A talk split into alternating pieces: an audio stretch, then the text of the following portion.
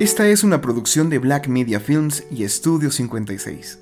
En este encuentro, la molesta fragilidad. La fortuna es como vidrio, cuanto más brilla, más frágil es. Publilio Sirio. Queridos escuchas, hace unos días tuve el enorme gusto de conocer a una persona a través de las redes sociales, en mi caso fue Instagram, dos perfectos desconocidos que intercambiaban con exactitud el misterio y la incógnita, atravesada de la sospecha y, ¿por qué no?, de la inseguridad. Uno de los problemas más comunes de las redes sociales es que en realidad nunca se está del todo seguro con quién se está hablando, y ya hemos visto muchas cosas que tristemente han terminado muy mal. En fin, en este caso un feliz encuentro derivó en una nueva amistad para mí. Esta persona en cuestión en un momento me hizo pensar mucho en algo que parece molestar. Quizás sea la palabra equivocada, pero podría ser incluso apenar a los demás. Me refiero a mostrar o compartir la fragilidad. Y pues, ¿por qué no? A final de cuentas, en la sociedad tenemos ideas muy perpetradas que sentencian que la fragilidad es sinónimo de debilidad y, por tanto, oportunidad y u ocasión para que los demás se aprovechen. Esta persona me decía que tenía un corazón que le hacía llorar por muchas cosas. En México tenemos la expresión corazón de pollo. ¿Será que los pollos lloran todo el tiempo por cualquier cosa? Nunca me he detenido a verlos. Pero a diferencia de otros casos, esta persona lo decía con orgullo, cosa que me dio en verdad alegría, pues compartir estas fragilidades es tener la confianza y la seguridad de sentir realmente con el corazón sin preocuparse por lo que otros dirán. Ahora bien, haciendo un eco de esta situación de temer a mostrarnos frágiles, me parece interesante reflexionar sobre ello en este encuentro. Corazones de cristal.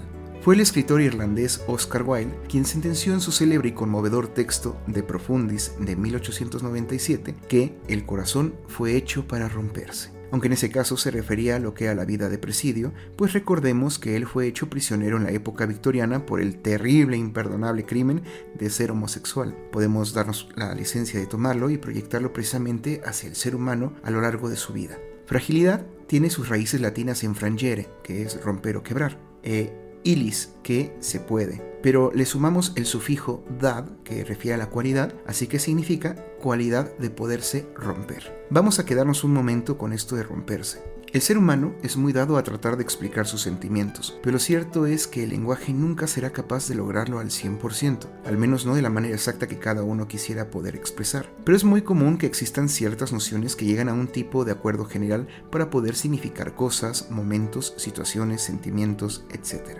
Cuando hablamos de romper, siempre viene a su vez una noción de destruir, de hacer pedazos, aunque lo verdaderamente fascinante es cómo ese rompimiento tiende a seguir fragmentando al infinito los pedazos del todo. Por eso, cuando decimos estoy roto, el significado verdadero es tan amplio como abstracto. ¿Qué se ha roto? ¿Por qué se rompió? ¿Es que acaso no se tenía que romper? Es curioso que le damos más importancia a las cosas cuando se dañan, cuando se lastiman. Recuerdo hace unos años que platicaba con un alumno de que no somos conscientes de nuestro cuerpo sino hasta que nos pasa algo en él. Un dedo roto, un brazo dislocado, una torcedura, etc. El problema con los órganos internos es que no los sentimos, pero eso no significa que no estén funcionando o que sí lo estén haciendo sentirnos vivos. La fragilidad del ser humano nos recuerda precisamente nuestra propia humanidad, la idea falsa que persiste en nuestros días de que podemos y debemos poder con todo y contra todos, una vez más, no es sino un marketing cruel y despiadado que privatiza hacia el olvido nuestros sentimientos y nos hace hasta ponerlos en duda. Ser frágiles en una sociedad insensibles es, hasta cierto punto, una ventaja que nos permite ser conscientes de lo que estamos viviendo y de qué manera lo estamos haciendo. Es un error suponer, además de un ingenuo estereotipo, que la fragilidad solo es posible en las mujeres mujeres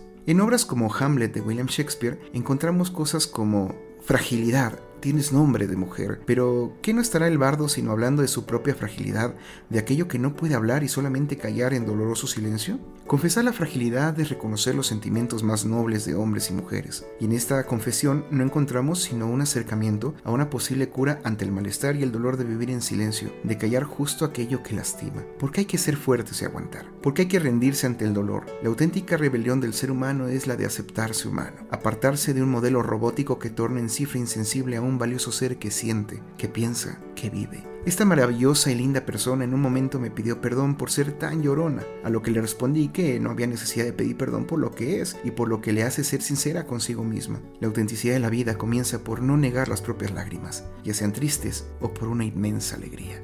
Nos estamos escuchando.